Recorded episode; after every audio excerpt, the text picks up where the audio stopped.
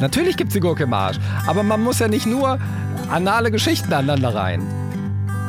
Und es war die allerheftigste Nacht, die ich je erlebt habe. Es war wirklich wie ein Hangover, ne? dass ich am nächsten Tag Bilder auf meinem Handy hatte und ich habe gedacht, ach du Scheiße, da warst du doch nicht dabei. Zack. Herzlich willkommen bei Das Ziel ist im Weg.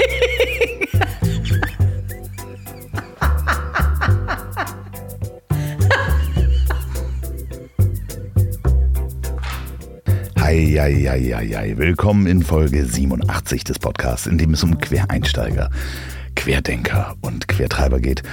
Und ich habe eine ganz wunderbare Woche hinter mir. Ich mache derzeit wirklich wieder viele Aufnahmen und Interviews, wo ich die Gäste hier physisch im Mobil habe.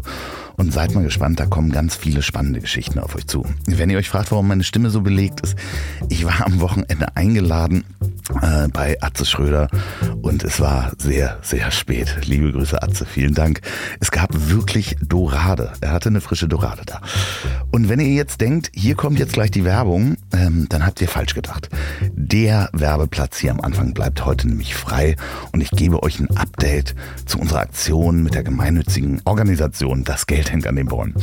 Wer es gehört hat in der Folge mit Oliver Nann, hat Oliver fünf Koffer zur Verfügung gestellt, die ich irgendwie im Zusammenhang mit Das Geld hängt an den Bäumen verlosen sollte. Für die, die das nicht gehört haben, Oliver Nann stellt die Koffer der Marke Titan her und Das Geld hängt an den Bäumen ist eine Initiative, die mit behinderten Apfelsaft aus Apfelspenden herstellt. Ins Leben gerufen von Jan-Peter Schierhorn.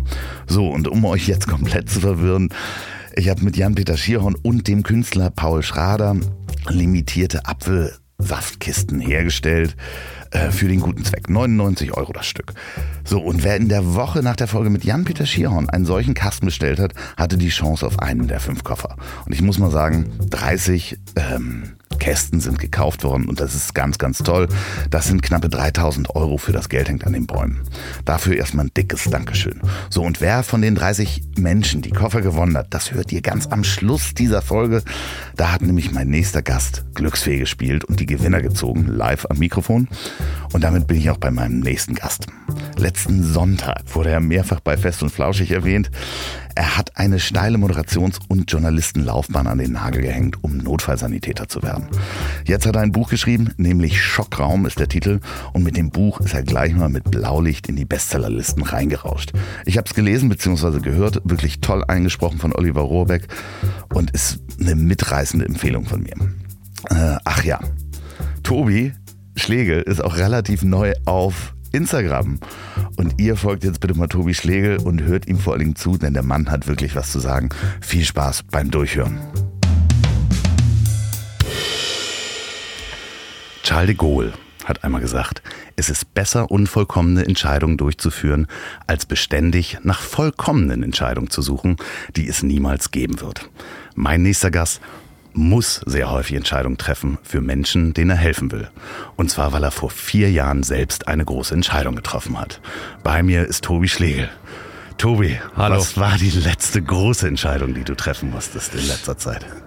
Ach, man denkt ja immer so im Rettungsdienst, ähm, da geht's um Leben und Tod. Das Problem meistens im Rettungsdienst ist, ähm, es ist ganz viel Quatsch dabei. Ne? Also du fährst, das kann man ja nochmal sagen hier an dieser Stelle, 90 Prozent der Einsätze sind scheiße. ja. Also, Entschuldigung an dieser Stelle. Ähm, das sind Einsätze, ähm, bei denen man sich fragt, warum bin ich da jetzt eigentlich rausgefahren? Ne? Und da musst du keine großen Entscheidungen fällen. Also da hast du, da hast du äh, ältere Menschen, die gepopelt haben und dann bluten sie in der Nase und die dann total Angst haben, dass sie verbluten. Äh, du hast Menschen, die plötzlich keine Stimme mehr haben. Weil sie Halsschmerzen haben. Wa- Was sollten die anrufen, anstatt äh, 112? Soll man das jetzt schon sagen? Ja, Ja, das ist toll, ja, weil es ist ja ein Service-Podcast, ne, Genau, was du ja, hier ja, machst. ja, ja, klar, natürlich. 116 117. Soll ich es nochmal wiederholen? Das ist der kassenärztliche Notdienst. 116 117. Und dann kommt am Tag, irgendwann innerhalb von 24 Stunden, kommt ein Arzt zu dir, guckt sich an, was du hast und kann dir sogar Medikamente geben. Ja, Okay. aber das ist dann nichts lebensbedrohliches. Das ist nichts, wo wir sagen, das geht um Leben und Tod. Ich muss jetzt hier entscheiden, nehme ich ihn schnell mit oder stabilisiere ich ihn noch mit bestimmten Medikamenten? Müssen wir diesen Patienten jetzt intubieren oder nicht? Müssen wir den Defibrillator hochladen? Das machen wir beim Popeln nicht. Beim, beim Nasen. Ja, bitte, bitte rufen Sie nicht an. Also wenn Sie das jetzt hier hören und Sie können sich mit Ihren Beschwerden noch zum Hausarzt schleppen, dann sollte man auch zum Hausarzt gehen. Ja. Weißt du? Aber alles so Brustschmerzen, hängender Mundwinkel, plötzlich auftretende Schmerzen, die wirklich höllisch sind, da komme ich gerne vorbei und da muss man auch Entscheidungen fällen. Also da muss ich wirklich die Diagnose schnell stellen, was hat der Patient und muss mich entscheiden, brauche ich jetzt noch Unterstützung, brauche ich noch einen Notarzt vor Ort oder schaffe ich das selber? Und wenn ich sage, ich schaffe das selber, dann muss ich aber auch das durchziehen und den Patienten sehr heile im Krankenhaus Krankenhaus abgeben, sonst machen die nämlich große Augen und fragen mich, warum hast du nicht die Entscheidung, und da sind wir wieder bei der mhm. Entscheidung, äh, getroffen, Notarzt dazu zu holen. Ja, also du siehst, es ist äh, ein, ein hartes Business. Ähm, es ist nicht so schön glamourmäßig wie diese Medienwelt, Podcastwelt hier. da kann man rauchen, da kann man saufen. Und bei uns äh, sollte man beides nicht machen, weil man will ja auch länger durchhalten. Ne? Ähm, aber du warst ja selber in der Glitzerwelt. Ne? Wir, ja. wir, wir wandern ja mal kurz mal durch dein Leben. Ähm, du hast erstmal als Zauberkünstler angefangen. Bist du immer noch im magischen Zirkel Deutschland ja, Mitglied? Ähm, das habe ich, glaube ich, mit 14, 15 gemacht, weil ich Siegfried und Roy damals so toll fand. Und ähm, bei RTL gab es damals David Copperfield. Ist neu Stimmt, ne? äh, aufgetaucht und ist dann durch die chinesische Mauer gegangen. Habe ich auch gesehen, ja, ja, ja. Und hat die Freiheitsstatue verschwinden lassen. Und ich wollte wissen, wie er das macht. Wolltest du selber, war das dein Berufswunsch, Zauberer zu werden? Nee, ich wollte erst mal wissen, äh, wie er das macht. Und deshalb bin ich da äh, eingetreten, weil das erzählt dir ja keiner. Damals gab es ja auch noch nicht dieses, äh, wie heißt das, Internet. Und äh, man konnte nicht nachschlagen und das haben die nur Zauberer verraten. Natürlich mit dem Hinweis, wenn du das jetzt in der Öffentlichkeit verrätst, dann bist du raus aus der Gilde. Und äh, man kann, wie so eine Führerscheinprüfung, kann man eine Zauberprüfung machen. Ach was? Ja. Immer noch? Ja, so, so Theorie und Praxis musst du da irgendwie machen. Du musst äh, Ethik wahrscheinlich auch. Nee, Ethik nicht. Also es ist eine Prüfung ähm, und du musst halt mehrere Stunden vorher ableisten. Ich glaube so 100 Stunden musst du Unterricht äh, genommen haben. Und dann musst du äh, so, ein, so einen schriftlichen Teil machen. Da musst du zum Beispiel beantworten, was war der allererste Zaubertrick überhaupt? Was war denn in der, der Geschichte der Menschheit? Ich glaube, das war so ein ekliger Trick. Da sind wir wieder so ein bisschen beim Rettungsdienst. Ähm, die haben im alten Ägypten haben die auf dem Marktplatz den äh, Hühnern die Köpfe abgeschlagen, dann haben sie die in die Luft geworfen, einen magischen Spruch äh, geflüstert und dann sind die ja noch so ein bisschen geflattert ja. übers Dach. Dann hat natürlich keiner gesehen, dass sie dann abgestürzt sind, aber sie konnten noch so ein bisschen fliegen und das war da, äh, tatsächlich der erste Zaubertrick. Ist relativ schwierig heutzutage den vor Publikum nochmal zu bringen. ja, dann hast du auch gleich Peter am Hals und so. Das, das, das will man nicht.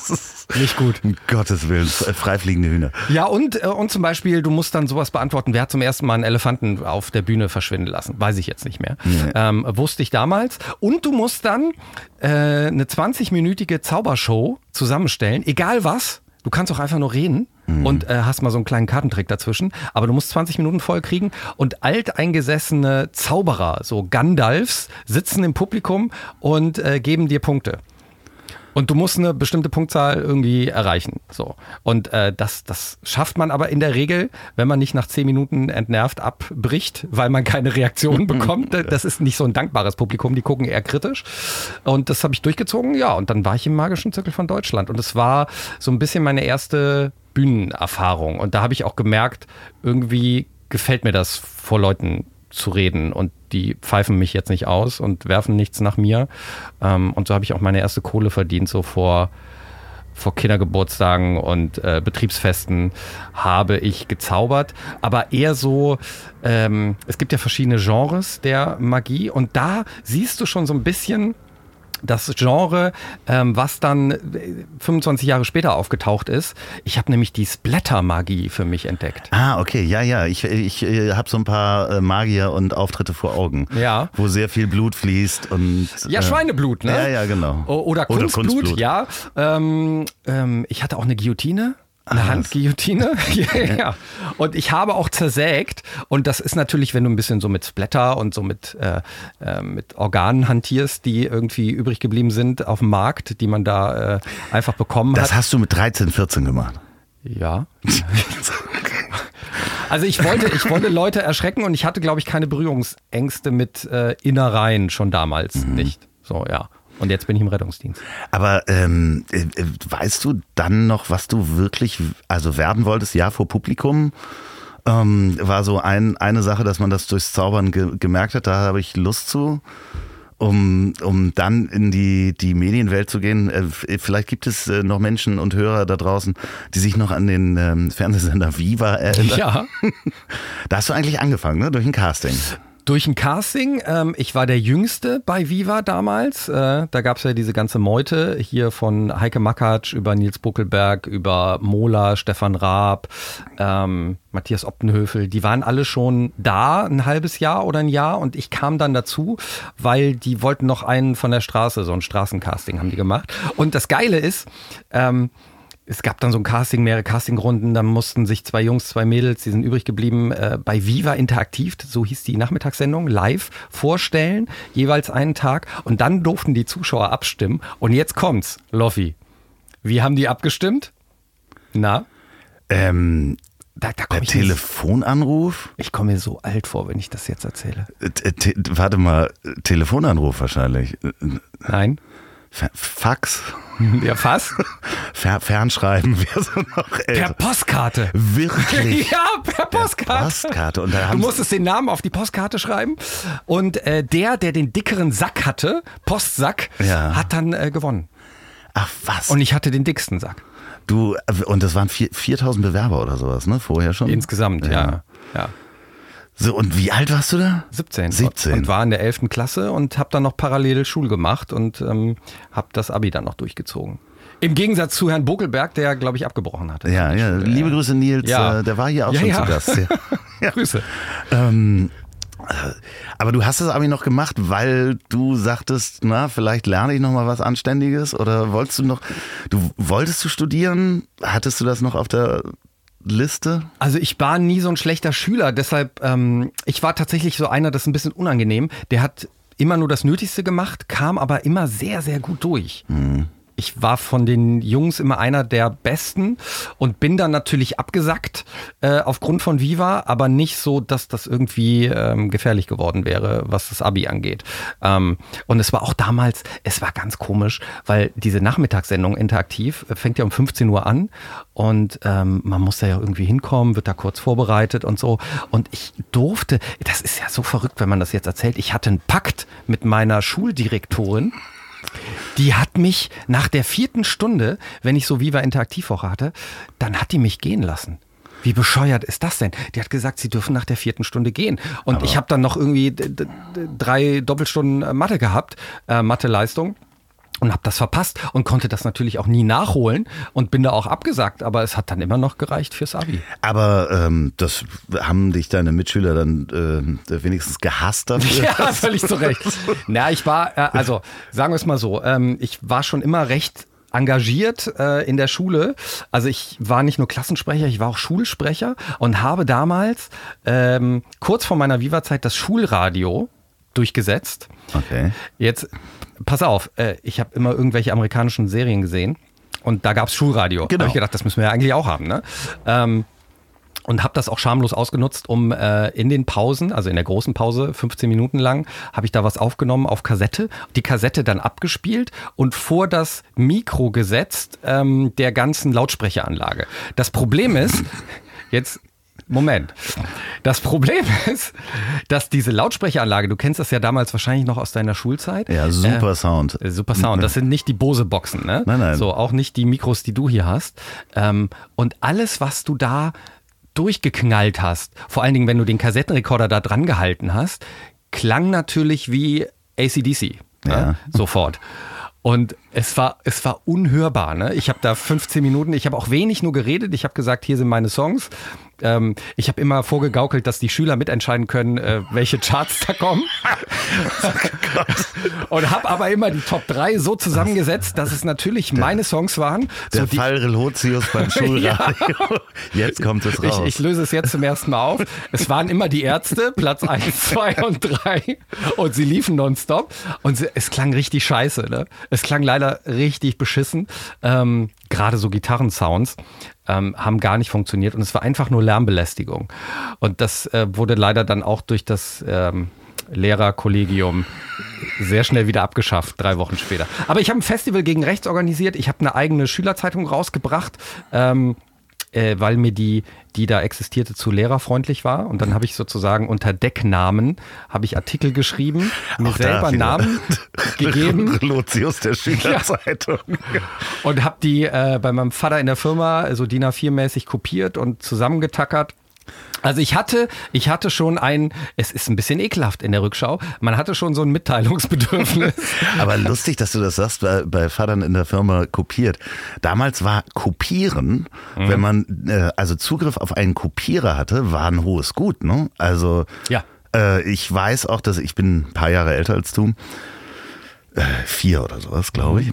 Und da ist dann doch eine ganze Menge passiert. Ich, ich weiß, dass wir in der Grundschule hatten wir eines der ersten Trockenkopiergeräte, die man hatte. Das war aber trotzdem mit so einem thermodynamischen Papier, was du dann da kopieren konntest, also noch lange vor Fax. Und das war, ähm, wenn äh, Klassenkameraden zu mir kamen, wollten die sehen, wie man kopieren kann. Ja, das, das, das war äh, ein wertvolles Gut, weil es schweineteuer war, ne? Ja. So, ähm, sich das überhaupt mal äh, erlauben zu können. Da gab es ja halt noch nicht die sozialen Medien. Naja, und das war, das war sozusagen die wilde Schulzeit. Wie bin ich jetzt drauf gekommen? Ich habe die Frage Wir waren vergessen. bei Viva. Wir waren ach so. bei Viva. Ja, das ähm, war parallel und äh, ach so, ob mich die Leute gehasst haben. Das war doch die Frage. und ich glaube, aufgrund dieser Vorgeschichte fanden sie mich schon immer äh, ein bisschen seltsam, aber haben mich dann doch akzeptiert und haben mich ja irgendwann auch mal gewählt als Schulsprecher. Äh, das musste ich dann abgeben, als ich bei Viva angefangen habe, weil ich überhaupt keine Zeit mehr hatte. Und deshalb hielt sich der Hass in Grenzen. Ich glaube, die äh, jüngeren ähm, Jahrgänge fanden das unfassbar aufregend, dass da jemand an der Schule war, weil Viva war ja damals, das war ja, das war ja Instagram und äh, Facebook und äh, Twitter in einer Person. Ähm, jeder, der da irgendwie gearbeitet hatte, ähm, hatte Kontakt zu den Lieblingsbands und das war natürlich Wahnsinn. Ähm, aber die Älteren, also so 12. und 13. Jahrgang, die haben mich mit dem Arsch nicht angeguckt. Die fanden das, glaube ich, richtig scheiße. Was haben deine Eltern dazu gesagt? Die haben gesagt, Jung, äh, genieß es, äh, triff deine Lieblingsbands, aber du weißt, dass du äh, dieses Medienbusiness ist so fucking schnelllebig, du bist in einem Jahr gefeuert. So, haben sie mir immer gesagt. Sie haben so eine, so eine, so eine Abstiegsangst quasi eingetrichtert. Ähm, es ist in einem Jahr vorbei. Und da habe ich auch fest mit gerechnet. Also mein Plan B, um das noch zu sagen, war nicht Zauberkünstler zu werden beruflich, sondern ähm, ich, ich, ich wollte, glaube ich, äh, Mediziner werden. Also, ich hätte- trotzdem noch, noch äh, den Gedärmen und dem Blut. Ja, weil ich die so geil finde. äh, innere Medizin natürlich wäre es dann geworden. Nee, ich hätte, ich hätte, glaube ich, Medizin studiert, so als Plan B, wenn ich, wenn das nicht alles dazwischen gekommen wäre. Und dann kam Viva mit 17 dazwischen und es hat wirklich nie aufgehört. Also ich hatte immer den Gedanken im Kopf, ich werde nächstes Jahr gefeuert und es ist einfach nicht passiert. Man war in diesem Hamsterrad drin und kam da nicht mehr raus. Und es kam tatsächlich immer ein geileres Format um die Ecke. So, das einen mehr gefordert hat und das mehr Bock gebracht hat. Also das ging ja dann bis über Extra 3, Satire-Magazin, Moderation, ähm, bis zum äh, renommierten Kulturmagazin Aspekte im ZDF. Ich meine, wie verrückt ist das? Du fängst bei Viva an und landest beim ZDF. Du bist richtig, also äh, du hast richtig journalistische Arbeit gemacht. Man äh, äh, kann sagen, du hast als Journalist gearbeitet, wirklich als Plattenansager, hätte ich mal gesagt, angefangen. Ja. Ähm, und hast es da zu einem der renommiertesten äh, Formate geschafft. Ja, äh, also in der Rückschau verrückter Werdegang und ähm, hat mich dann auch so in der Entwicklung eigentlich ganz stolz und glücklich gemacht. Erstmal. Und ähm, ja, das ist dieses Erstmal. Ja, wie, wie, wie lange hat das angehalten und wo sind da die Brüche gewesen? Ist das ähm, so gewesen, dass du gesagt hast, okay, ich kann, also weil man kann ja mit der Reichweite kann man auch ganz viel Tolles machen. Da haben wir uns ja auch schon mal drüber unterhalten. Wenn man gesehen wird, kann man äh, Projekte unterstützen, man kann auf Projekte aufmerksam machen, Menschen helfen durch seine Präsenz. Genau. Das hast du ja auch gemacht. Ja, aber nur nebenbei, ne?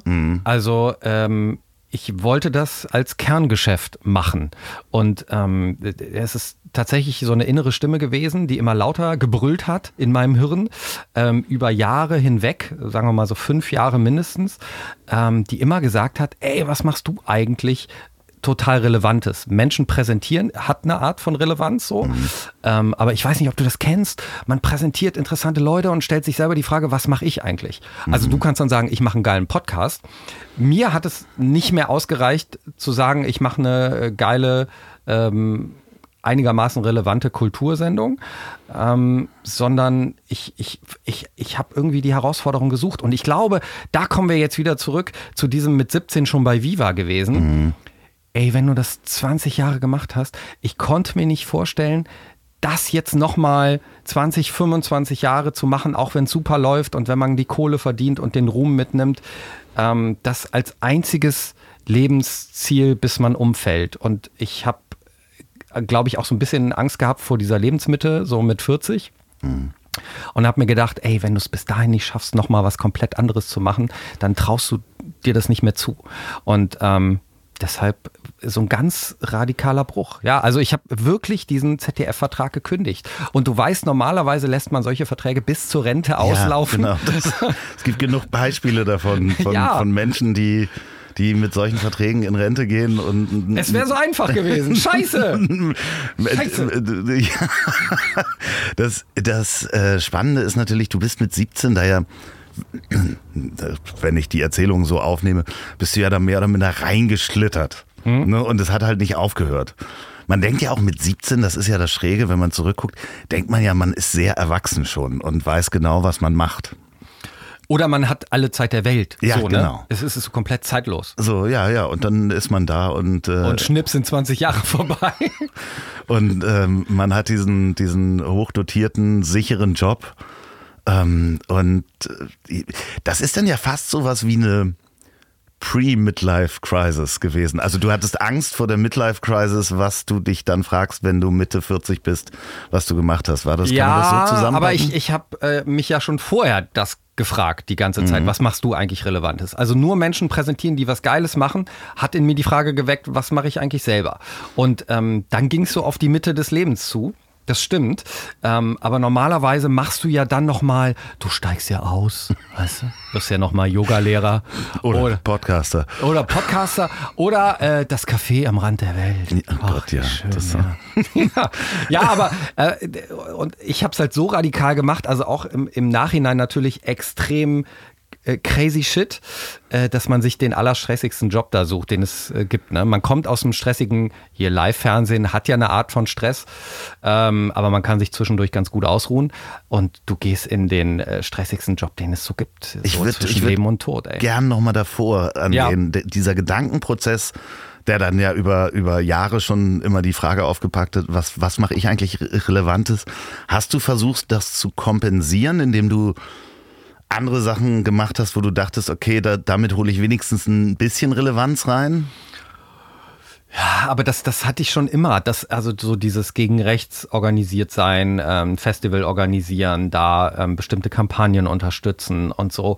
Das äh, habe ich schon immer gehabt und Das gemacht. hat keine Leere gefüllt, sozusagen. Nee, das war ein bisschen unbefriedigend, weil ja, man, man macht einen Aufsager, man, man taucht bei Veranstaltungen auf und so. Das hat mir nicht gereicht, nee. Und das habe ich aber eigentlich auch von Anfang an gemacht. Also ich habe diese Stimme erstmal so eiskalt ignoriert. Ich wollte sie erstmal nicht wahrhaben, weil das kann ja nicht sein. Ey, du hast ein gutes Format, weißt du, du hast dich hochgearbeitet, du hast ein Handwerk über 20 Jahre gelernt und beherrschst es auch einigermaßen, jedenfalls so, dass man Angebote bekommt, nonstop ähm, und sich so durchmogelt in seinem Leben als Moderator. Und nee, dass das, da- dass es wirklich zu diesem Schnitt und Schritt gekommen ist, das hat sich, glaube ich, so angestaut. Und das ist dann so ähm, explosiv hochgegangen, die ganze Nummer. In- wie, wie ein Nicolas Cage-Film, weißt du, alles explodiert und du zündest dir noch die Zigarette im Vordergrund an. Und äh, es, ist, es ist nichts passiert, Leute, es ist nichts passiert, alles in Ordnung. Hinter dir explodiert die Skyline und man geht vorne ähm, äh, sozusagen ins Aus. Und es macht ja auch Bock, alles einzureißen. Ja, also wie aber geil ist das? Wie, wie, wie schnell muss man sich das vorstellen von, okay, ich mach das, bis man das durchzieht? Oder dieser Moment, ja, ich mach das. Kannst du dich an den noch erinnern? Na, ich habe ja, ich habe ja alles auf Rot gesetzt, insofern äh, Las Vegas-Style-mäßig, ähm, indem ich nur eine Bewerbung rausgeschickt habe. Ne? Ich habe eine Bewerbung an das Hamburger Rote Kreuz rausgeschickt für diese Ausbildung Okay, das wusste ich nicht. und habe gesagt, okay, lass, lass die Kugel rollen. Und dann haben die mich eingeladen, weißt du? Und dann kam ein Casting. Und das habe ich auch noch keinem erzählt. Ich bin da heimlich hingegangen. Da gab es einen Sporttest, so kann ich überhaupt, ne? Ein paar Klimmzüge und so. Ähm, habe ich ein bisschen grundmedizinisches Wissen und die wollten erklärt bekommen in einem persönlichen Gespräch, ob ich das ernst meine oder so Wallraff-mäßig äh, den Laden auseinandernehmen will als, als geheimer Reporter. Also ob ich diesen Wunsch wirklich hab. Und dann bin ich von Runde zu Runde auch wieder weitergekommen. Also wieder so ein Casting, da waren wieder Hunderte dabei. Ähm, und da wurden nachher dann fünf ausgesucht und ähm, dann lag dieser Vertrag plötzlich vor mir und es hieß, ja, Sie können jetzt unterschreiben, ne?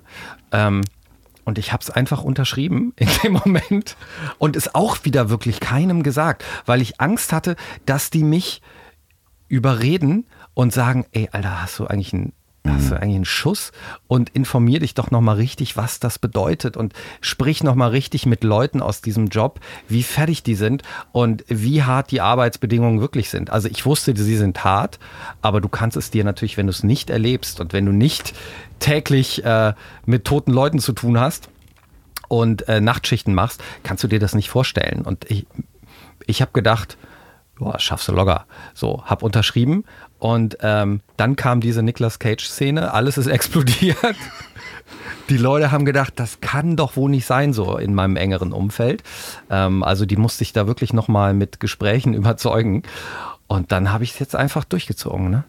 Das ist die, ähm, also Notfallsanitäter-Ausbildung ist eigentlich, wenn ich das richtig verstehe, die, also die Ausbildung, die am nächsten an ein Medizinstudium rankommt, wenn man das so in, in, in dem Bereich, ist das richtig formuliert? Ja, du kannst sagen, die höchste nicht ärztliche Ausbildung im Rettungsdienst. Also unter dem Okay. Notarzt bin ich sozusagen der, äh, der Höchstgestellte. Du darfst richtig auch äh, Sachen machen, also was der Rettungssanitäter nicht darf. Also du darfst äh, Medizinfahr reich, abreichen oder ähm, Ich darf Medikamente verabreichen, von Adrenalin äh, bis zu in Landkreisen, jetzt nicht in Hamburg, aber in Landkreisen darf man auch äh, teilweise Ketanes Dormicum geben. Das ist ja ein äh, sehr wirksames Schmerzmittel.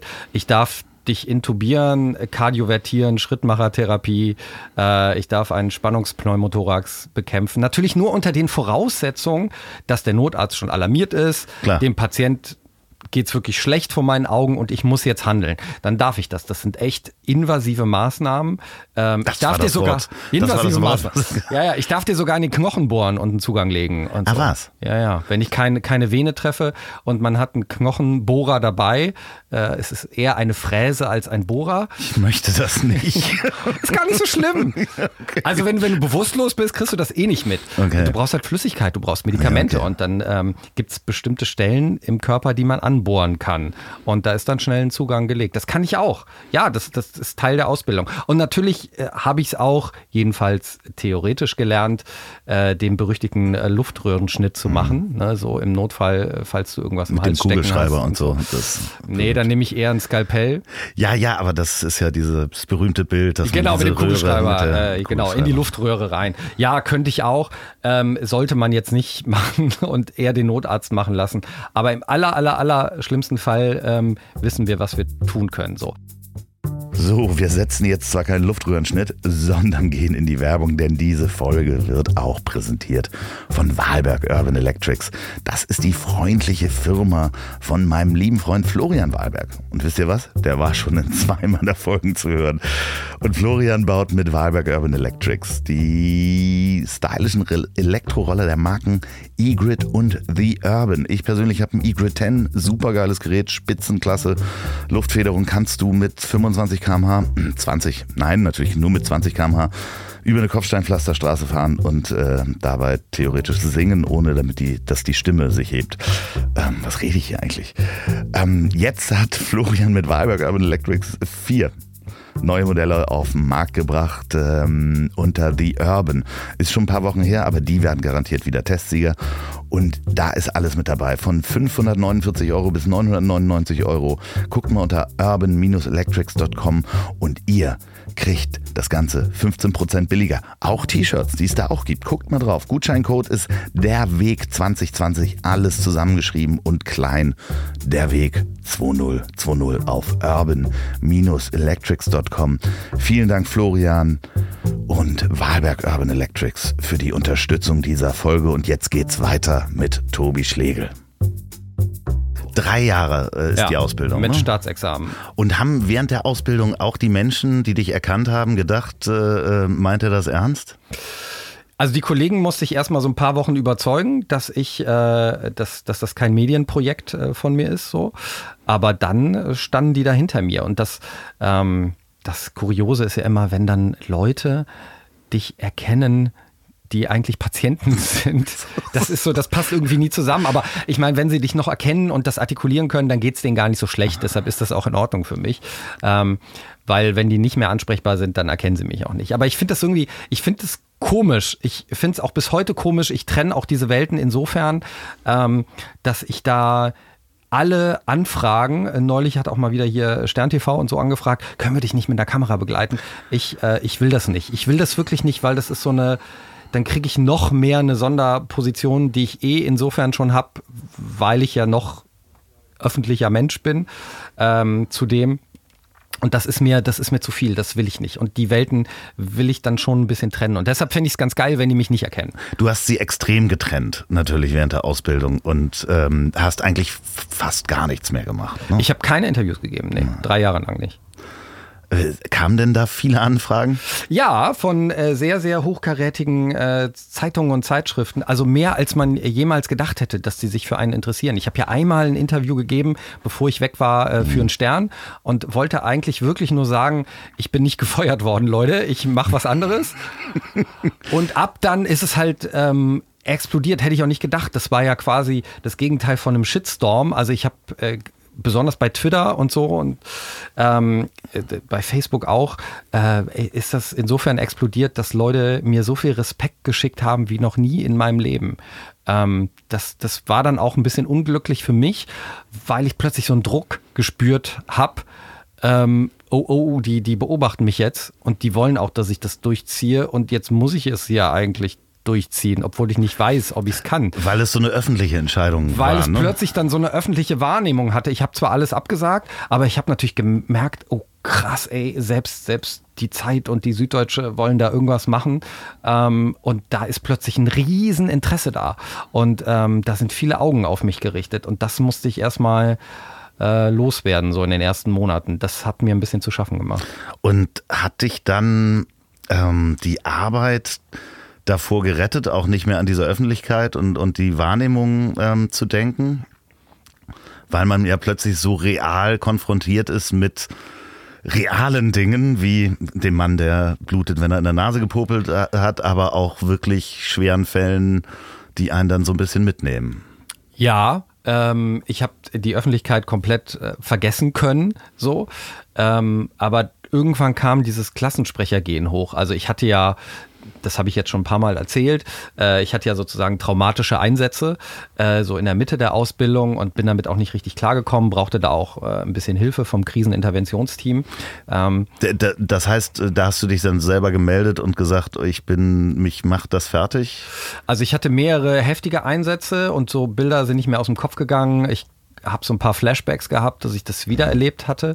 Ähm, und nee, ein Kollege, ein Kollege hat mich gesehen und mich entdeckt und gesagt, äh, du siehst scheiße aus und ähm, hat mir das Kriseninterventionsteam gerufen. Die kommen auch nur für einen Tag. Ne, Das ist keine, keine längere Therapie und so. Ähm, und die waren für mich da ähm, und haben gesagt, dass das völlig normal ist, was ich da erlebe. Also erst nach so einer Monatsgrenze äh, Grenze von so drei Monaten sollte man sich Sorgen machen. Also wenn du nach drei Monaten später nach dem Einsatz noch Flashbacks hast, dann musst du dir wirklich professionelle Hilfe suchen. Aber äh, wenn du es kurz danach erlebst und kurz danach, die haben das so ein bisschen verglichen mit Beton. Also Beton ist noch flüssig, wenn du mit einem drüber redest, dann kannst du es noch formen und für dich irgendwie so Karteikartenmäßig äh, abspeichern und irgendwo die Betonfigur hinstellen in deinem mhm. Hirn. Aber wenn das Ding erstmal hart wird, dann kriegst du das nicht mehr aus, aus der Wohnzimmertür raus. Den äh, Total ne? verständlich. Ne? Also das macht äh, äh, wirklich äh, das Bild. Ja, kann ich komplett nachvollziehen. Und da, Gott sei Dank, weil der Kollege da war. Ich glaube, ich selber hätte mich nicht getraut oder ich hätte nicht gedacht, dass ich es brauche oder ich wäre so scheiß männlich gewesen, dass ich gesagt hätte, ich brauche den Scheiß nicht. Ne? Ich mhm. komme damit schon klar. Ich bin noch ein Kerl. So. Ähm, und Gott sei Dank war der Kollege da, Gott sei Dank waren die schnell da vom Kriseninterventionsteam und die haben mir eben auch diesen Tipp gegeben, ey, such dir irgendeine Form der Verarbeitung, ähm, arbeite das irgendwie auf. Und dann ist tatsächlich, und äh, jetzt kommen wir sozusagen zu, einer, zu der Verbindung zwischen diesen beiden Welten, ähm, der öffentlichen Welt und der Rettungsdienstwelt, so ist mein Roman Schockraum überhaupt erst entstanden, den ich herausgeschossen habe in die Welt. Also es war quasi eine Therapie für mich zu schreiben. Und ich habe dann plötzlich die Idee in den Kopf bekommen, ey, wie, wie geil wäre es denn, die Geschichte zu erzählen von einem, ähm, der keine Hilfe bekommen hat mhm. in so einem Moment bei einem traumatischen Einsatz der sich wirklich eine posttraumatische Belastungsstörung einfängt, der nicht mehr funktioniert, der äh, selbst gerettet werden muss, ein Retter, der selbst gerettet werden muss, dem sein ganzes Leben verfällt. Und ich fand ja schon immer, ich weiß nicht, wie das bei dir ist, aber ich finde, die traurigen und melancholischen Songs sind die geileren Songs. Die bleiben auf jeden Fall hängen, de definitiv. Und es war so geil, sich so düster auszutoben und das mal runterzuspielen. So düstere Gedanken. Wie hast du damit angefangen? Also äh, klassisch auf der leeren Seite ähm, oder bist du so vorgegangen, dass du gesagt hast, wie schreibe ich denn überhaupt einen Roman? Äh, sich erstmal damit auseinanderzusetzen, wie man einen Plot aufbaut, Charaktere aufbaut oder ähnlich. Ist, oder ist es. Ich, ich glaube, ich fand die Herausforderung geil. Alter, das hast du noch nie gemacht. Ähm, das, das Feld ist literarisch total unterrepräsentiert und unbearbeitet. Da gibt es keinen, der großen äh, Rettungsdienstroman geschrieben hat. Und ich hatte Bock auf die Düsternis. Ähm, und also ich habe ja schon so ein bisschen über Einsätze geschrieben, ne, die, die heftigen Einsätze. Das heißt, die hatte ich so ein bisschen dokumentiert für mich. Aber am Anfang habe ich mir tatsächlich, es sah so ein bisschen aus wie so ein Serienkiller zu Hause. Ja, genau, das, das Bild hatte ich gerade äh, vor mir. Wie? Ich hatte so Post-its an den Wänden und Zettel und so und mir da so, eine, so, eine, so, so einen kleinen Spannungsbogen aufgezeichnet mit Charakteren und was passieren könnte. Und der Hauptcharakter Kim, äh, der fällt ja immer tiefer. Und ich habe dann mir einen Heiden draus gemacht, äh, diese Kurve einzuzeichnen, wie er immer wieder tiefer abstürzt so in seinem Leben. Und die war dann nachher da, dann hatte ich eine Zeitebene, dann sind die Charaktere dazugekommen, ähm, dann hatte ich sozusagen die Abstürze thematisch zugeordnet und dann hatte ich so eine grobe Storyline. Und ähm, dann habe ich angefangen. Und es hat, äh, ich habe es total unterschätzt, es hat zwei Jahre gedauert. Wow. Und äh, ja, jetzt ist fertig und, und tatsächlich hier geht total verrückt ab, ist ja hier Spiegel-Bestseller geworden. Ähm, Leute, ähm, nicht nur aus dem Rettungsdienst, kontaktieren mich. Also da sind wir wieder bei so einem Candy Storm, die sagen, ey, das hat mich berührt. Ich habe sogar, äh, oh ja, das muss ich dir erzählen, hier Oliver Rohrbeck. Ne? Äh, ja, das Hörbuch, lieber, genau. Wir ja. müssen also noch, noch ganz kurz sagen, ich bin noch nicht fertig mit dem Hörbuch. Okay, ich, ich verrate, ich, ich spoiler hier nicht. Aber Oliver Rohrbeck hat das Hörbuch äh, eingesprochen. Das war mir auch ganz wichtig. Ich hatte natürlich die Chance, es selber einzusprechen, aber ich habe gedacht, ey, wenn du die Chance hast, Justus Jonas ja, zu kriegen, genau. Alter, frag ihn einfach mal an. Ja. Und er hat, es war wirklich wie beim, beim Roten Kreuz, eine Bewerbung und zugesagt und er hat sozusagen eine Anfrage bekommen und er hat gleich zugesagt, hat das Ding eingesprochen und ich hatte gar nicht so einen großen Kontakt. Ich habe äh, sogar noch überlegt, muss ich ihn eigentlich vorher mal anrufen und ihm so ein paar medizinische Begriffe sagen, wie man die richtig ausspricht. Ich habe es nicht gemacht, weil äh, ich rufe den doch nicht an, der, der wird da schon eine Redaktion haben. Zack, hat er ein paar Sachen nicht richtig ausgesprochen im Hörbuch. Aber ist okay, ist künstlerische Freiheit und merkt auch keiner, der nicht aus dem Rettungsdienst kommt. Ich habe es nicht gemerkt. Sehr gut. ich habe es nicht gemerkt. Und äh, aber Oliver Roberg hat was Großartiges gemacht. Der hat mich angerufen, nachdem er so drei, vier Tage in der Sprecherkabine war und das Hörbuch irgendwie acht Stunden oder so eingesprochen hat insgesamt. Und äh, er hat gesagt, Tobi, ich habe es gerade gelesen und er meinte, ich habe geheult. Ich habe geheult in der Sprecherkabine. Mir lief es wie die Suppe runter, als ich das jetzt eingesprochen habe. Und es ging mir wirklich ans Herz. Ich komme nicht aus dem Rettungsdienst, aber diese Geschichte, der Typ, der da so abstürzt, der einem so ans Herz gewachsen ist, äh, das hat mich extremst mitgenommen. Und ähm, ich, ich, ich habe mich dann nur gefreut. Ich fand's geil, dass er geheult hat, weil es ist für mich das größte Kompliment gewesen. Also ich habe ähm, das Hörbuch mir runtergeladen und habe angefangen zu hören und das Lustige ist, in der, wenn einem Justus Jonas so vertraut ist, äh, ist, glaube ich, die erste Imitation, so viel kann ich äh, spoilern, wo er die Freundin von äh, äh, Kim nachmacht. Ähm, erinnerte mich, als wenn er Tante, als wenn Justus Jonas äh, Tante Mathilde, so hieß sie, nachmacht. So, und da musste ich kurz lachen. So, aber danach dachte ich so, ja, das ist, äh, fängt ja auch alles sehr schön an. Ich wusste schon, dass es heftig wird. Aber ich äh, höre dann auch ganz gerne mal zum Einschlafen. Und zum Einschlafen ist es nicht wirklich geeignet, Nee. muss ich sagen. Es hat mich auch total äh, bewegt innerhalb der ersten halben Stunde. äh, Also von Kloß im Bauch, Kloß im Hals. Ähm, das schnürt schon teilweise sehr ein, ist aber auch ähm, wirklich großes Kompliment. Äh, es hat mich auch bewegt und bewegt mich immer noch. Also ich habe noch äh, ein paar Stunden zu hören. Es macht riesen Spaß, ähm, ist wirklich toll geworden. Also kann ich nur sagen, äh, wenn das weiter so geht, dann ähm, ja, äh, kommt der Erfolg auch zurecht mit Spiegel-Bestsellerliste und allem drum und dran. Ist das so ein kleiner Sturm, der da auf dich zukommt gerade? Ja, hätte ich auch wieder nicht gedacht. Es ist genau wie dieses Interview, das man gibt, ne? Einmal und dann ist man weg und dann kam dieser Sturm und jetzt kam dieses Buch und man hofft ja einfach nur, dass es irgendeinen interessiert und irgendeiner es gut findet, ne? Und man wenigstens nicht komplett zerrissen wird. Und die waren alle so, ich weiß nicht, ich, ich, ich habe denen nichts gezahlt, ich, ich weiß nicht, was los ist.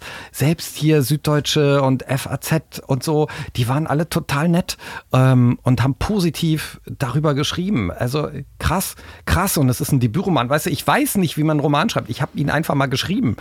Ähm, Naja, in der hab- Küche wahrscheinlich mit Post-its. ja, Serienkiller-Style. Und ich, ich wollte natürlich irgendwas schreiben, was düster ist, melancholisch und was irgendwie die Leute berührt und im geilsten Fall heult man dann auch noch. Und ich wollte es natürlich schreiben, ähm, weil es geht ja nicht nur um Rettungsdienst, das ist das Gefäß. Also man hat so, die Einsätze kriegt man schon mit. Ähm, aber ich hatte keinen Bock auf diese, die gibt's ja tatsächlich, die finde ich so ganz egozentrisch, diese Sachbücher ähm, äh, guck mal, was ich hier Geiles erlebt habe. Was für geile äh, Rettungsdienstgeschichten. Ne? Hier kam ich wieder rein, hatte die Frau eine Gurke im Arsch. Ah, ist ja gibt's alles ja die? Ding. Gibt's also äh, zwei zwei Fragen. Gibt's diese Romane? Nee, ist kein Äh, Roman, das die- sind so die Sachbücher. meine ich, die Sachbücher gibt es. Ja, die, die gibt es. Ich habe auch gar nichts gegen die Kollegen, die das schreiben. Die sollen äh, da Spaß mit haben und auch dies lesen. Ähm, aber das war nicht meine Welt, da irgendwie zu zeigen, ähm, was, was für ein cooler Typ ich bin. Was für krasse Sachen ich erlebe, weißt du? Gibt's die Gurke im Arsch? Es gibt die Gurke im Arsch. Natürlich gibt es die Gurke im Arsch. Aber man muss ja nicht nur anale Geschichten aneinander rein. So. Und äh, ich, wollte, ich wollte was Trauriges haben. Ich wollte was, Ja, äh, weißt du, ich wollte einen, einen traurigen Song komponieren. Äh, ich habe keine Band gehabt äh, in der Nähe. Ich konnte nur schreiben. Und deshalb ist es halt ein trauriger Roman geworden. Und eigentlich geht es um das Thema Freundschaft. Also kann Freundschaft jemanden retten? Und das ist natürlich ein total universelles Thema. Also Rettungsdienst kommt drin vor und man, man merkt auch, wie beschissen diese Welt ist, was Arbeitsbedingungen angeht. Ähm, ich habe reale Einsätze auch verarbeitet. Also das ist wirklich nicht alles fiktiv. Aber die Geschichte ist natürlich fiktiv, weil mir geht's gut. Das wäre auch eine langweilige Geschichte gewesen. Deshalb kam Sachbuch auch nicht in Frage. Ey, der Typ äh, hat was Traumatisches erlebt und jetzt geht's ihm gut. Ja, ja geil. Äh, Ende. Punkt. Das ist doch keine Geschichte so. Ich will wissen, ob, ob, äh, ob da einer zerstört wird oder nicht oder ob er sich fängt oder nicht und was da passiert und was alles zerfällt. Das fand ich viel spannender, weil es eben auch verdammt nochmal diese Kollegen gibt, ne? Also die sich keine Hilfe holen, ähm, die nicht aufstehen und äh, die traumatische Einsätze erleben und damit nicht klarkommen. Und das ist halt scheiße. Und ähm, das ist, das ist leider nicht nur fiktiv, das ist real.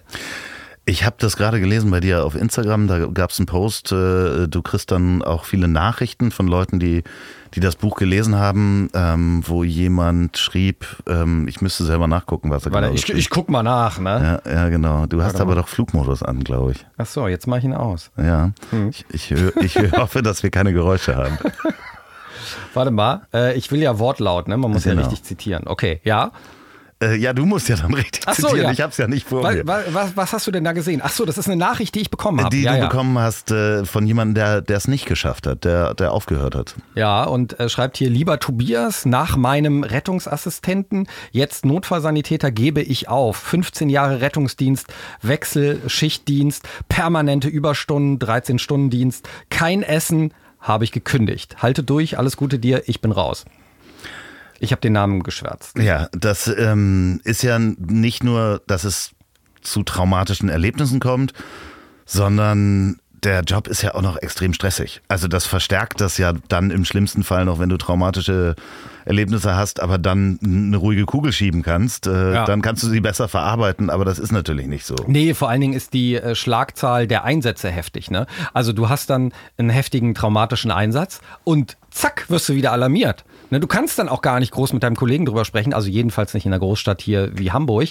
Ähm, du bist nur am rausfahren, weil die Leute wie verrückt die 112 anrufen.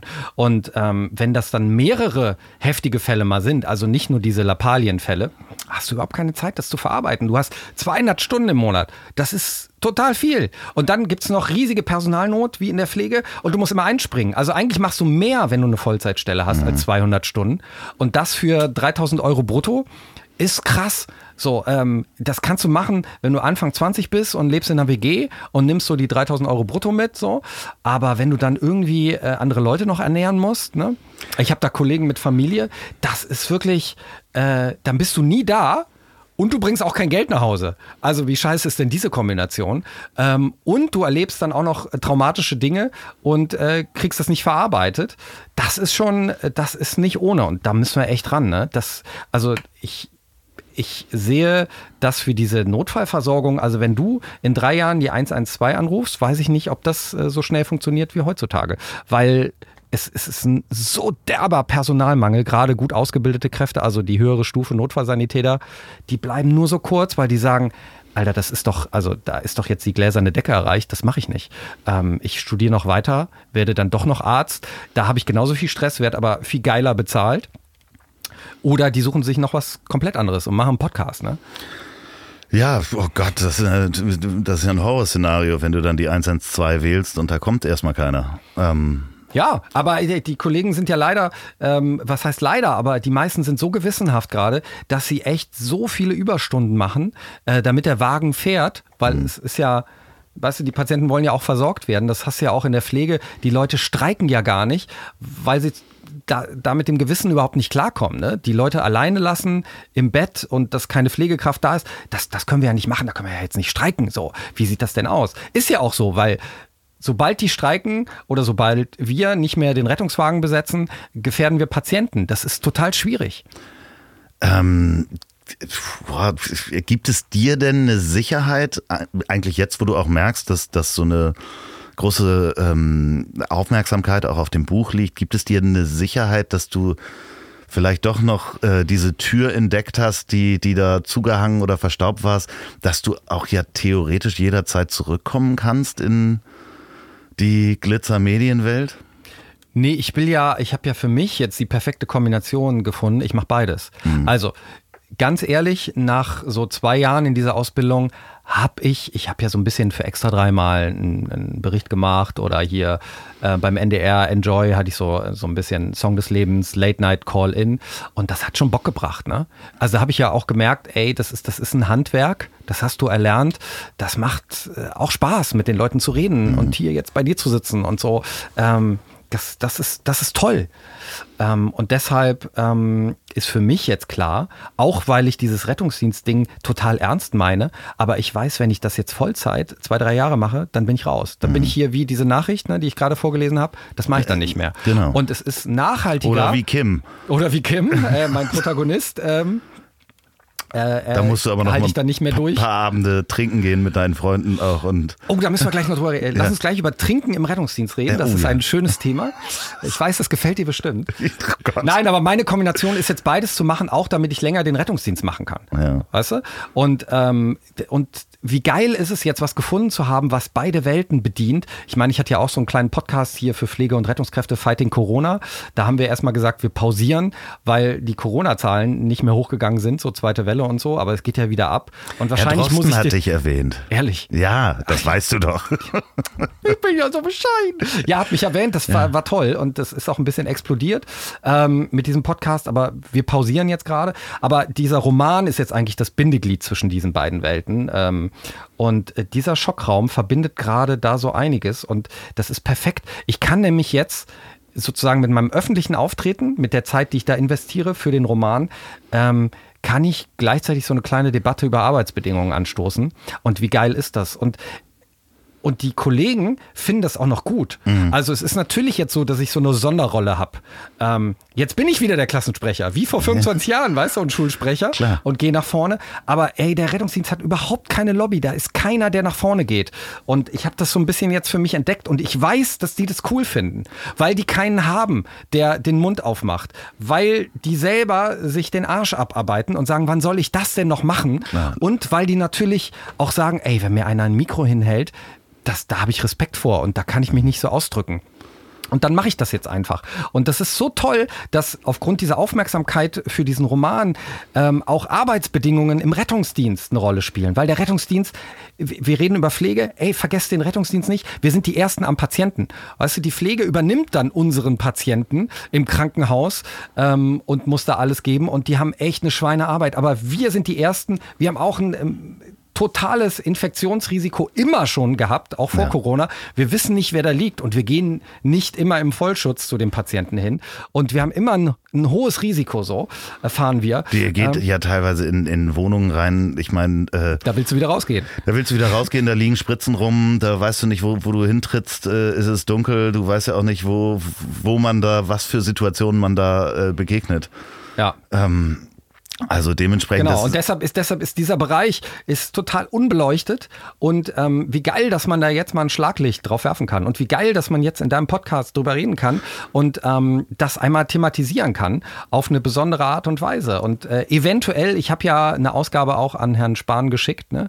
eventuell nimmt er ja mein Gesprächsangebot an und ähm, wir wollen nicht nur reden, wir wollen ja auch was verändern. Ne? Also mit dem Schnacken bei Maischberger, das bringt mir jetzt nicht viel, weil es muss sich was verändern, ganz dringend.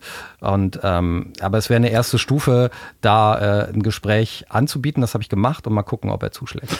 Herr Spahn, ähm, wenn Sie das hören oder jemand, der Herr, Herrn Spahn kennt, ähm, sprecht ihn doch mal drauf an. Äh, Tobi meint es ernst. Äh, ich finde das ganz schön, also wenn man, wenn man den Bogen spannt und ähm, mal einmal nochmal drauf guckt, äh, es ist ja alles mehr oder minder geblieben dann, also in diesem Kosmos, den du gerade betreibst. Es ist der Zauberkünstler mit äh, Kunstblut und Gedärm. Ähm, Ja. es ist halt in irgendeiner Form auch da geblieben. Es ist derjenige, der, der, der Klassensprecher da geblieben. Es ist derjenige da geblieben, der die Schülerzeitung macht und äh, gewisse Themen anspricht. Ähm, du hast es geschafft, dann auch den, den Job zu erfüllen, wo du gesagt hast, ich möchte was Relevantes machen. Und jetzt mit dem Buch Sch- Schockraum das auch anzusprechen und dich dann auch wieder politisch zu engagieren, also das politisch zu engagieren im, im Sinne von ähm, äh, die Lobby zu übernehmen für den Rettungsdienst. Da ist doch im Moment eigentlich im, im Potpourri äh, deines Schaffens alles in die richtigen äh, Hülsen gefallen sozusagen. Ja, wir haben alles, oh Loffi, du hast das so schön zusammengefasst. Das ist, äh, wir- es ist alles kombiniert, ne, gerade. Also es ist Ja. auch, es fühlt sich auch total richtig und gut an. Und ich hoffe halt, dass ich dieses Rettungsdienst-Ding auch noch weitermachen kann. Und auch wenn da jetzt noch traumatische Einsätze kommen und das auch mein Körper durchhält, na, das ist ja ganz Du, wichtig. du siehst, äh, erstens, du siehst sehr glücklich und gelöst aus. Ja, muss man einfach mal sagen. Der Mann ist topfit. Ähm, also, ja. Was ist los? Die Leute sehen los? dich ja nicht. Nee, aber, aber du schaffst das, also körperlich schaffst du das auf jeden Fall. Aber du machst einen sehr, sehr glücklichen und gelösten A- Eindruck gerade mit dieser Situation. Ja, und können wir jetzt endlich mal über Saufen im Rettungsdienst sprechen? Ja, Saufen äh, und Drogen im Rettungsdienst. Pass auf. Das Ding ist, ähm, da du ja so viel mit äh, kaputten und kranken Menschen zu tun hast, hast du umso mehr in diesem Job eine unfassbare Lebenslust, mal auszubrechen. Weißt du, das richtig Ja. Positive zu erleben, richtig, also einfach zu feiern. Du hast Bock zu feiern, weil du so viel Totes und Krankes siehst. So, jetzt hast du das Problem, dass du immer um 4.30 Uhr, wenn du eine Tagschicht hast, aufstehen musst. Und äh, tatsächlich, wenn du vorher getrunken hast und so, sollte man das ja auch nicht machen. Ähm, und wenig Schlaf äh, gefährdet auch Patienten, weil du funktionierst dann wirklich nicht mehr gut am nächsten Tag. Ne? So. Das heißt, du hast nur ganz wenige Momente, wo du mal mehrere Tage am Stück frei hast und eventuell ausbrechen könntest. Manchmal macht man das viel zu selten, aber wenn man dann mal ausbricht, dann ist es umso heftiger. Und das ist äh, äh, auch in diesem Roman Schockraum ja auch dokumentiert. Auf jeden Fall. Äh, du musst mal raus. Und zum Beispiel mein erster Ausbruch war nach der ersten Prüfung, nach drei Monaten, das ist ja der Rettungssanitäter, der, der kleinere. Ne? Äh, Alle verwechseln das, aber die kleinere Stufe war der Rettungssanitäter und da hatte ich auch noch irgendwie äh, die Note sehr gut. Und da musste das mal rausgelassen werden. So auch dieser ganze Druck. Wir haben eben drüber gesprochen, die Leute beobachten einen, äh, Kameraden wollen überzeugt werden. Und es ist da alles abgefallen. Und es war die allerheftigste Nacht, die ich je erlebt habe. Es war wirklich wie ein Hangover, ne? dass ich am nächsten Tag Bilder auf meinem Handy hatte und ich habe gedacht, ach du Scheiße, da warst du doch nicht dabei. Und es hat wirklich nur der Hahn oder der, der, der Löwe äh, oder Tiger gefehlt, der, der durch mein Zimmer schleicht. Und man stellt sich das ja normalerweise in dieser Medienwelt so vor, hier Viva, MTV, die haben mit den Rockstars abgehangen, die haben alles genommen und die wildesten Partys gefeiert. Ja, es gab wilde Partys, aber nichts war so heftig wie dieser Rettungsdienstausbruch nach dem äh, Rettungssanitäter und wir lagen uns in den Armen. Ey, was war ich? Ich weiß nicht, ob du den Schuppen hier kennst, äh, in Hamburg, auch im Roman verewigt, ohne Namen zu nennen. Die Thai-Oase. Ja, so ja, eine klar. Habe ich gerade äh, für gespendet, ja. Ähm, dass sie überlebt. genau, Ach, natürlich, da hab Mensch, ich, äh, Mensch. Ja. Habe ich so Äh, einen ich auch. Sweater? Ja, ich habe so einen, so einen Kapuzenpulli. Achso, ich glaube, mein, äh, ich habe dafür gespendet, dass meine Unterschrift für immer in diesem Laden hängt. Nee, ich wollte den Kapuzenpulli. Ähm, das, ist, das ist hier so ein Laden, da, da kann man in, in Hamburg noch hin, äh, wenn um 4 Uhr nirgendwo mehr was läuft und es traurig wird, dann ist es da immer lustig und du kannst da äh, alle Lieder singen, die du schon immer mal singen wolltest. Und ähm, das habe ich auch gemacht an diesem Abend. Also da waren nicht nur die Spice Girls am Start mit äh, I Tell You What I Want, What I Really Really Want, Wannabe, sondern da wurden auch andere Songs geschmettert und es gibt Videos, unfassbar, was wir an diesem Abend noch erlebt haben. Und äh, du kannst dich nicht mehr dran erinnern. Nein, es äh, es Bist du mit einem neuen Tattoo äh, äh, aufgewacht? Nee, nicht in der Nacht. Okay, ich sehe. Der Mann denkt. Wann war denn das nochmal mit dem So. Das ist eine andere Geschichte. nee, es war, es war aber heftig und es war echt die wildeste Nacht, die ich je hatte. Und ähm, das, das braucht man einfach. Und das macht man leider dann aber, man nimmt sich immer vor im Rettungsdienst, wenn du so eine harte Schicht hattest, ich muss jetzt das Leben feiern, ich muss da raus. Und du machst es einfach nicht, weil du zu müde bist. Ähm, aber gerade deshalb gibt es zum Beispiel auch in diesem Roman so einen Roadtrip, dass die mal ausbrechen und ans Meer fahren. Ich weiß nicht, ob du das schon gehört Ja, hast. doch, habe ich schon Ja, ja. gehört. Du darfst Okay. es nicht verraten, die sollen Ach das so. noch alle hören. Ja, Oder ich lesen. Sag, ich sage ja noch nicht wohin und so und da stellt sich ja auch eine Frage, äh, bleibt er für immer da oder nicht? Ja, gut. ähm, aber das war, ist so wichtig und das ist so bedeutsam, weil du hast so Bock, das Leben zu feiern und ähm, das Leben mehr zu genießen. Und man nimmt sich das immer vor und macht es dann leider doch nicht. Aber es ist ein, es ist, ähm, es ist leider, ähm, oder es ist Gott sei Dank was, was man so mitnimmt, dass alles ganz wertvoll ist. Und auch hier zu sitzen ist wertvoll. Weißt du, wie, wie toll ähm, dass man Menschen trifft und äh, man lebt mehr im Augenblick und ähm, weiß, dass man am nächsten Tag überfahren sein kann und äh, dass der Krebs ausbricht. Man hat das alles schon erlebt und wie, wie, wie kurz so äh, alles sein kann. Das kurze Glück. Und deshalb klammert man sich, glaube ich, im Rettungsdienst, wenn man da arbeitet und diese Welt kennt oder als genereller Mensch aus dem Gesundheitswesen, klammerst du dich am Glück extrem fest so. Ja. Also ich will hier nicht mehr raus heute. Das ist kein Problem. Wenn ihr da draußen diesen Podcast gerade in, ähm, im Auto hört und ihr fahrt vielleicht im Rettungsdienst zum Einsatz, äh, darf man da wahrscheinlich keine Podcasts hören. Ähm, Naja, auf dem Weg zur Arbeit schon. Ja, genau. Und man hört auch manchmal Songs, während man blau fährt. Ja. Okay, ähm, Aber Podcast ist eher, das, das verstehst du nicht bei Martin Zorn. Äh, Tanz, laut. äh, nee, ähm, Flug der Walküre. Nee, eher was. Äh, also die Leute aus dem Rettungsdienst, das ist ja auch so ein bisschen der Soundtrack im Roman Schockraum, äh, hören eher die äh, düsteren äh, Gitarrensongs. ja. Also ähm, laut. So, also- er ist schon eher Metal. Also wenn ihr, wenn ihr Auto fahrt, fahrt vorsichtig. Wenn ihr diesen Podcast bei der Arbeit hört, dann ähm, lasst euch nicht vom Chef erwischen. In der Zoom-Konferenz bitte mit einem Knopf im Ohr und immer schön nicken. Und wenn ihr den Podcast zum Einschlafen hört, dann äh, ladet gleich mal für morgen früh nochmal das Hörbuch runter auf einer der Hörbuchplattformen. Schockraum kann ich wirklich sehr, sehr empfehlen. Und ähm, ansonsten schlaft recht gut.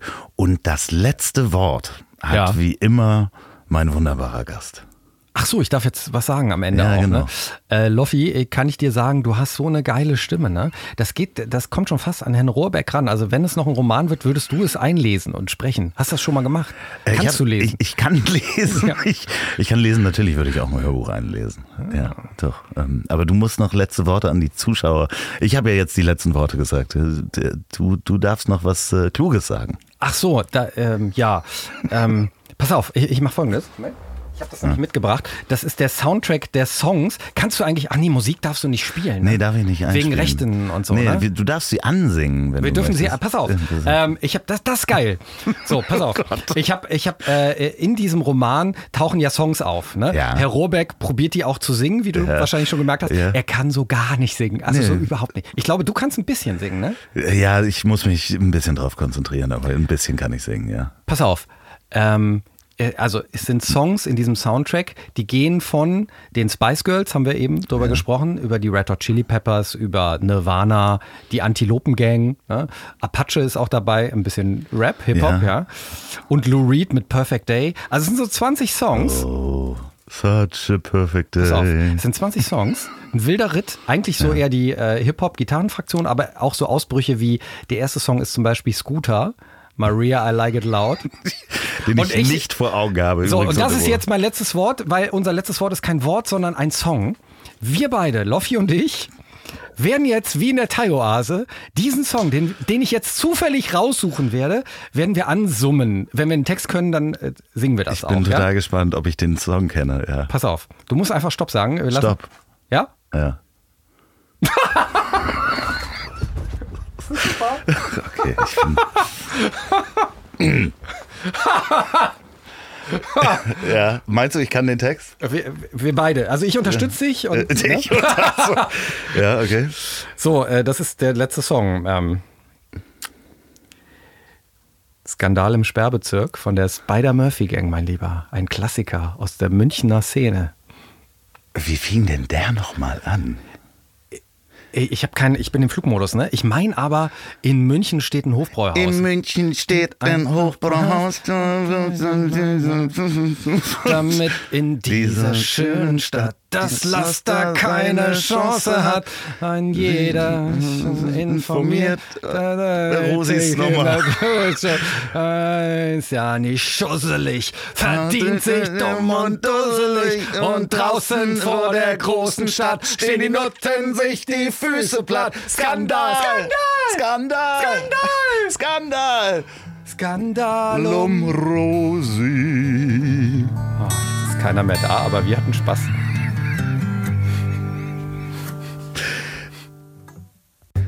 So, ähm, Tobi, du bist ja noch nicht fertig. Wir, es gibt ja noch, das ist die Nachklappe sozusagen. Für das Geld hängt an den Bäumen. Äh, Da haben wir eine Aktion gemacht mit Paul Schrader, mehrere Kisten ähm, verkauft, diese Kunstkisten für 99 Glück Euro. oder Geld? Bitte Glück oder Geld? Das Geld hängt an den Bäumen. Ja, ne? Das Geld hängt an den Bäumen. Und ähm, fünf von diesen Käufern äh, dieser Kisten, die in einer Woche gekauft worden sind, bekommen noch einen Titankoffer obendrauf. Und ich habe jetzt hier 30 Leute haben das gekauft, also sind 3000 Euro zusammengekommen. Ich habe die 30 Namen auf Zettel geschrieben und in einen Brillenetui gepackt. Und ich würde dich jetzt bitten, ähm, du kennst ja auch die Namen nicht, da einfach mal fünf zu ziehen und sie vorzulesen. Übrigens äh, ist es, glaube ich, immer erst der Nachname und dann der Vorname. So nach und nach, ne? Genau, ja. Ach toll, Glücksfee. Bruce Christian. Christian Prus, herzlichen Glückwunsch. Henning Jürgensen. Ah nee, das ist Jürgensen Henning, ne? nee, Henning Jürgensen. Herzlichen Glückwunsch. Tobias, ah, finde ich gut. Freudenreich. Tobias Freudenreich, herzlichen Glückwunsch zum Koffer. Warte. Stefan de la Motte. Stefan de la Motte. Haben wir Ich will fünf? auch so heißen. Nee, wir haben vier. Okay. So, warte, kommt noch einer. Ruth, endlich mal eine Frau. Ruth Hübner. Ruth Hübner. Die Frau von Uwe Hübner. Wer kennt ihn nicht? Oder, oder ist es Ruth Moschner unter einem ähm, äh, Pseudonym, so wie sie wirklich heißt. Äh, vielen Dank. Äh, ihr habt die Koffer gewonnen, die werden euch demnächst zugeschickt. Danke, Tobi, dass du hier warst. Danke, dass du die Glücksfee gemacht hast. So, und jetzt gute Nacht. Gute Nacht. Dieser Podcast ist eine Produktion der Ponywurst Productions. Mmh, lecker.